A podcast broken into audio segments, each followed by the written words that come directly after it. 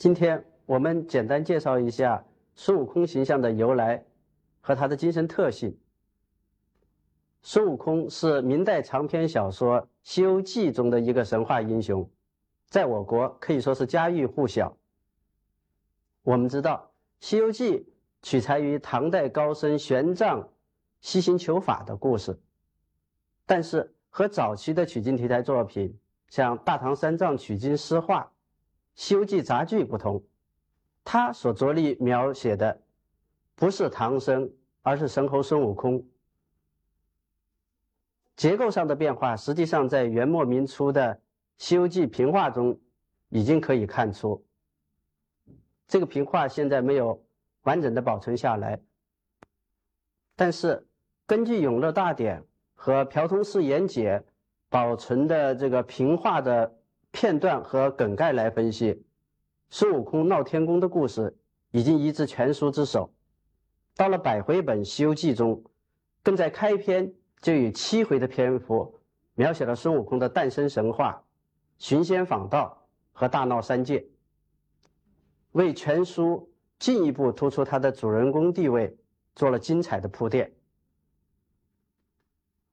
取经故事由以玄奘为中心，向以孙悟空为中心的转变是一个奇迹，而孙悟空又为什么是一个其貌不扬的猴子？这也是《西游记》的读者所感兴趣的一个问题。关于孙悟空的原型，主要有两种说法。一个是鲁迅所说的“无知起”，无知起是流传于淮泗流域的一个猴形水怪。另一种说法可以胡适为代表，他认为孙悟空是印度史诗《罗摩衍那》中猴王哈努曼的化身。两种说法争论了几十年，至今仍然没有达成共识。甚至旨在调和两种说法的混血说，也没有被人们普遍接受。原因可能是因为这些说法都还只是推测。事实上，中国古代典籍中间猴神猿怪的形象不计其数，似乎没有理由特别突出无知起而不顾及其他。而罗摩耶那的故事虽然也建筑于汉译的佛典，但是它的完整的译本，一九八零年起才由北大季羡林教授译为汉语，陆续出版。所以，他对孙悟空的直接影响，自然也应当慎重的考证。除了这两种说法以外，日本学者还从佛典中搜寻出一些猴的形象，认为。那才是孙悟空的前身，证据也不够充分。不过，佛教对孙悟空形象产生的影响，还是应该注意的。平话中，孙悟空，呃，最后正果大力王菩萨这一名号，即出自密藏的《大力明王经》。后来，《西游记》改称。南无斗战胜佛也采自《佛名经》。唐宋以来，神元归于佛教的故事很多，孙悟空身上还有此类听经缘的影子。从现存的资料来看，猴行者最早见于西夏中晚期，也就是十二世纪时。甘肃安西榆林窟中的唐僧取经图上，在那个壁画上，只有唐僧、猴行者和白马。呃，这与取经诗画的描写大体接近。鉴于南宋的泉州开元寺，它的东西两塔上也有猴形雕像，日本学者认为这就是猴行者。但是国内的一些学者认为，那只不过是佛典中的猴形护法神而已。不过，在当时的诗人刘克庄笔下，有“取经凡猴行者”这样的诗句，说明了猴行者在取经故事中的地位，也说明了他为人们所熟知这样一个事实。还有一个经常被人提到的文物是广东博物馆收藏的元代瓷枕，上面也会有唐僧取经图，其中取经示众都已齐备，而走在最前面的是高举金棒的孙行者，他的情形和《西游记》平话、《西游记》杂剧的发展水平比较接近。无论是取经诗话中的猴行者，还是平话杂技阶段中的孙行者，都不能和百回本《西游记》中的孙悟空相比，因为百回本才正是孙悟空身上的动物性、人性和神性达到完美的统一。例如，传统的元精猴怪多有性情淫荡、掳掠妇女的劣迹。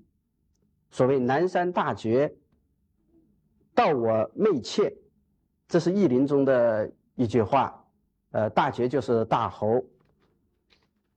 在杂剧中，孙行者就曾抢过金顶国女子为妻，而百回本《西游记》完全剔除了孙悟空身上的这一传统的猴怪特征，这更符合中国古代英雄不近女色的。观念，当然，孙悟空的精神品性是很复杂的，他既有名士的风度，又有市民的习气；既有江湖好汉的特点，又有能臣干将的本领；既是有血有肉的人，又是超凡脱俗的神。可以说，在他身上体现着丰厚的民族文化的传统，尤其是。他见义勇为、机智大胆、乐观进取、忠心耿耿这些英雄品质，通过一系列的惊心动魄的降妖伏魔，得到了反复的渲染。例如，在三打白骨精时，他明知不变真伪的唐僧会以紧箍咒压制他，也不让妖怪得手，还是依然打杀了变化成。善良老人的妖怪，当然，他也因此受到了唐僧的严惩，而在这严惩中间，我们看到了孙悟空知其不可而为之的献身精神。又比如，在降服平顶山二妖魔时，他一度失利，遭到妖魔晃精神的捆绑，逃脱之后重新挑战。声称是者行孙，但是不小心又被妖魔的宝葫芦吸了进去。当他再次机智的逃出魔掌，立刻又装成行者上，使得妖魔惊呼：“不好了，惹动了他一窝蜂了！”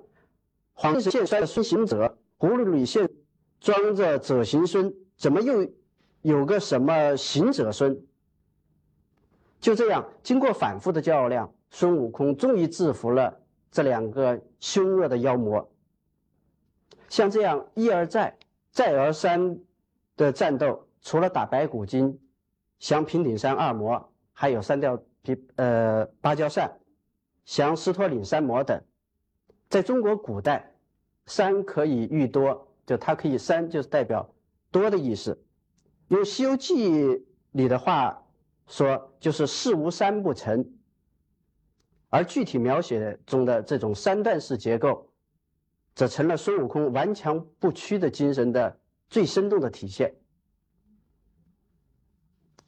由于作者赋予了他笔下的妖魔以社会特征，所以孙悟空的英雄精神也获得了现实的意义。当神灵托梦给饱受妖道折磨的人们，说他手下有个徒弟。乃齐天大圣，神通广大，专秉忠良之心，以人间抱不平之事，济困扶危，恤孤念寡，只等他来显神通，灭了道士。当孙悟空充满信心地说：“老孙自有一国之手，这棍子在我耳朵里跳呢。如今绝要建功，管取打杀妖魔，扫荡邪物。这些都强烈的反映出那个动荡衰朽的时代对旷威扶群的英雄豪杰的呼唤。当然，如果只是具有上面所说的特点，孙悟空似乎与《水浒传》等古代小说中的英雄人物也并没有什么区别。而事实上，除了英雄人物的这些共同品之外，作者还赋予了他鲜明的自我意识。你去乾坤四海问一问，我是历代驰名第一妖。孙悟空这气势非凡、充满自豪自信的宣言，使人们对他不能不刮目相看。孙悟空的自我意识包括三个方面，也就是对自由、自尊、自娱的追求。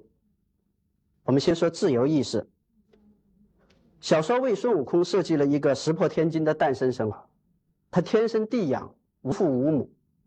从一开始就超越了宗法制社会对人的种种限制，这有点像李治所说的“天人初下世”，表明正是造物赋予了人自由的天性。所以他在花果山不服麒麟侠，不服凤凰馆，又不服人间王位所拘束，自由自在，在森罗殿上。他勾掉了生死簿上猴鼠之类，更使他超出三界外，不在五行中，获得了绝对的自由。从社会方面来看，在他眼中，上至皇帝，下至农夫，或者为王位拘束，或者为生计所困扰，都是不自由的。他救活乌鸡国王，并帮助国王，呃，除妖扶位以后。那国王表示愿意让位给他，他笑道：“老孙若肯要做皇帝，天下万国九州皇帝都做遍了。只是我们做惯了和尚，是这般懒散。若做了皇帝，就要留头长发，黄昏不睡，五谷不眠。听有鞭报，心神不安；见有灾荒，忧愁无奈。我们怎么弄得惯？在陀罗章降妖时。”庄民们表示愿意送他们一千亩地，孙悟空又笑道：“越不停当。但说要了田，就要养马当差，纳粮拌草，黄昏不得睡，五谷不得眠，好到弄杀人也。”他渴望的是随心所欲，无牵无挂，因此当神佛力图拘系他时，总是遭到他的激烈的反抗。一向观音合伙骗他当紧箍，他迎派是了仇，上于下手，呃，后果是不堪设想。见到了观音，他正在降妖，竟知眼前的妖怪于不顾，纵云跳到空中，愤怒斥责观音：“你这欺福之师，慈悲的教主，你怎么生着方法害我？你弄得我好累。”你既放我出来，让我逍遥自在耍着便了。你怎么送他一顶花帽，哄我戴在头上受苦？直到全书的结尾，还有一个点睛之笔，在诸佛赞扬如来大法的时候，他却对唐僧说：“师傅，此时我已成佛，与你一般，莫不成戴金箍儿？你还念什么紧箍咒儿坑了我？”趁早念个松箍咒，脱下来打得粉碎，切莫叫那什么菩萨再去捉弄他人。可见已经成了佛的孙悟空，仍然没有消逝心头的积怨，对限制过他自由的紧箍啊，仍然是耿耿于怀的。他关心的不是什么大法，而是他始终追求的自由。把酷爱自由作为英雄性格的。一个重要方面来加以渲染，在《西游记》以前的古代小说中是没有过的。《西游记》的深刻之处在于，他通过孙悟空积极的肯定了人的自由天性，并以悲喜兼具的笔触揭示出任何对这种自由天性的控制都是残忍的，也是无能为力的、荒谬可笑的。再说孙悟空的至尊意识，他曾两次反下天宫，原因都是他的至尊与天宫的旧规发生了冲突。头一次，他得知自己欣然应命的弼马温。原来是个未入流的低贱官职，感到受了莫大侮辱。他说：“这般藐视老孙，老孙在那花果山称王称主，怎么哄我来替他养马？养马者乃后生小辈下贱之欲，岂是待我的？”于是呼啦一声推倒公案，一路打出天门。第二次总算争得了齐天大圣之名，志士很高。谁知他自以为可去做袭尊的蟠桃会竟没有他的位置，一怒之下，他先自偷饮了呃仙酒仙品，反下了天宫。众所周知，封建礼教提倡的是忠君奉上的道德规范，要求人们谦卑驯服、隐忍退让、安分守己。在这样的背景下，孙悟空。强者为尊，该让我英雄咫尺敢争先的言行，实在是令人心向往之的。参加取经以后，他的自尊意识也时时有所流入。与他相处未久的猪八戒就说孙悟空：“说我晓得你的尊姓高傲。”用孙悟空自己的话说：“老孙自小儿做好汉，不晓得拜人，就是见了玉皇大帝、太上老君。”我也只唱歌裸变罢了。想当初他初登天界的时候，对玉帝的询问，只躬身答应：“老孙便是。”使得那众仙卿大惊失色的说道：“这个野猴怎么不拜服参见，则敢这等答应道老孙便是？却该死了，该死了！”还是玉帝自找台阶，说：“那悟空乃下界。”妖仙初得人身，不知朝礼，且孤赎罪。其实孙悟空哪里是不知朝礼？早在花果山称王时，他就曾要求众猴对他礼拜。这说明他的不拜玉帝，实在是由于心性的傲慢，不肯轻易下跪。也许作者认为，只写他的不拜人，呃，还不足以显示他的自尊意识之强。于是偏偏为他安排了必须下拜的景遇。有一次，他变成魔王，派去请老妖母的这个小妖精，呃，刚到那门口，小说里头这个下九鼎油油锅，就是炸了七八日也不曾有一点泪儿的好汉，竟放声大哭起来，因为小妖见魔王之母。必要行跪拜之礼的，而在他看来，一卷金能之几何？今日却叫我去拜此怪，苦啊！算来只为师傅受困，故使我受辱于人。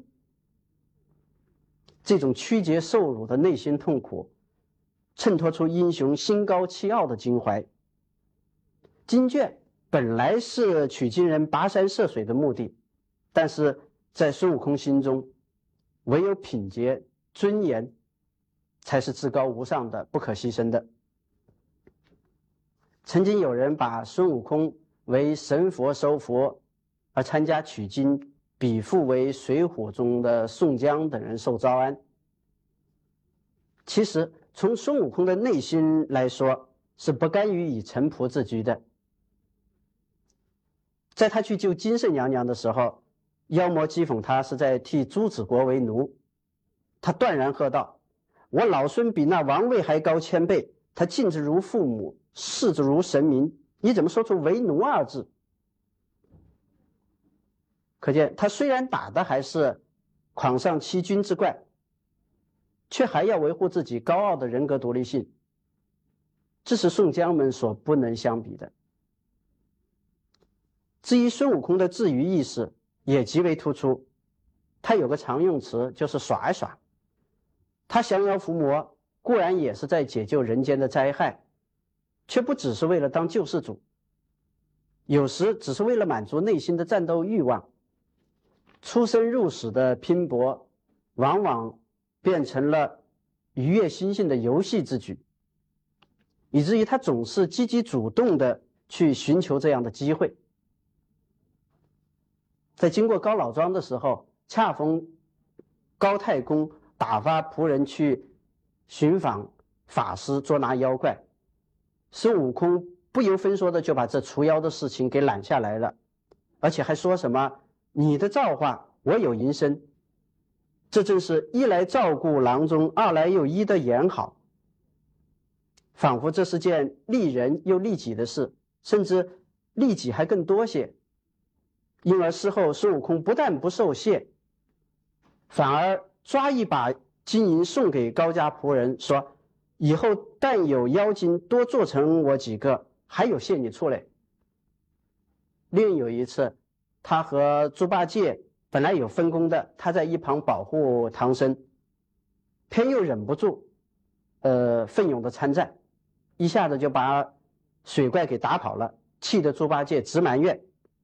他却笑道：“说兄弟，实不瞒你说，自从降了黄风怪下山来，这个把月不曾耍棍。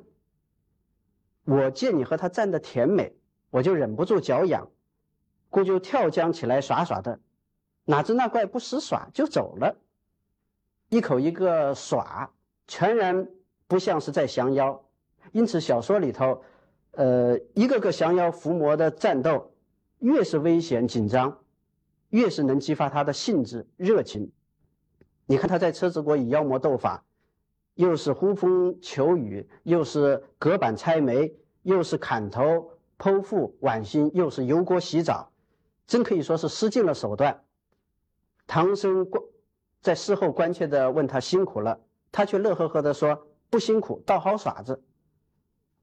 有时为了满足他的耍耍，他竟可以且把取经事宁耐一日。对于孙悟空的这种以战斗自娱的心理，猪八戒说的很风趣。他说他这位大师兄，听见说拿妖怪就是他外公，也不这般亲热，预先就唱个惹。细心的读者会发现，孙悟空大部分的战斗并不是以他自己的胜利而告终的。闹天宫的代价是困压在五行山下五百年，取经路上的妖魔也使他屡遭挫折，有时甚至是惨败。如果没有神佛的帮，呃，许多妖魔是他能战胜的。尽管如此，我们却从不觉得他无能或者是一个悲剧的英雄。关键在于在战斗中，他已经充分的。展示了自己的英雄品格，并且得到了无穷的乐趣。因此，小说里日次公凿说他：“你是人间之喜仙，何闷之有？”这确实是对他的性格的一个极妙的概括。综合起来看，我们可以说，孙悟空不仅是一个体现了特定时代意志的社会英雄，也体现了对一种理想人格的深情呼唤。虽然他的自我意识还带有本能的特点，还停留在用与生俱来的感性生命冲动去反抗传统理性的顽强束缚与沉重负荷，还没有上升为更明确的理性追求，因而还潜藏着深刻的矛盾。不过，也正因为他发自人的天性，才更具有一种生机勃勃的魅力。最后。我还想补充一点，我们在前面讲到了取经故事主角的一位，就是呃从以唐僧为中心向以孙悟空为中心的这样的一个转变，它表明了这一个取经题材它宗教意味的淡化，但是文化的发展也不是一个简单的不可逆转的过程，《西游记》在把孙悟空由宗教的护法僧转变为社会英雄的同时，也没有抹去他的神性因素。所以小说里头还多次写到，在他们降妖以后，民众为了感谢他们，提出要为他们装塑神像，誓时享祀。而现实社会也确实有孙悟空神的信仰，根据清代的一些笔记记载，在福建、湖北还有广东这些地方，都有齐天大圣庙和猴王庙。蒲松龄的《聊斋志异》和李六元的《启路灯》这些小说，也描写了孙悟空神的灵验。小说人物成为一个普遍的信仰。这可以说是中国文化的一个很特殊的现象。关公庙遍布全国，这里头就有《三国演义》的推波助澜作用，而孙悟空这一幻想形象成为人们的信仰，就更耐人寻味了。当然，今天他给人们带来的更多的是崇敬和欢乐。好。关于《西游记》，我们就介绍这么多，谢谢。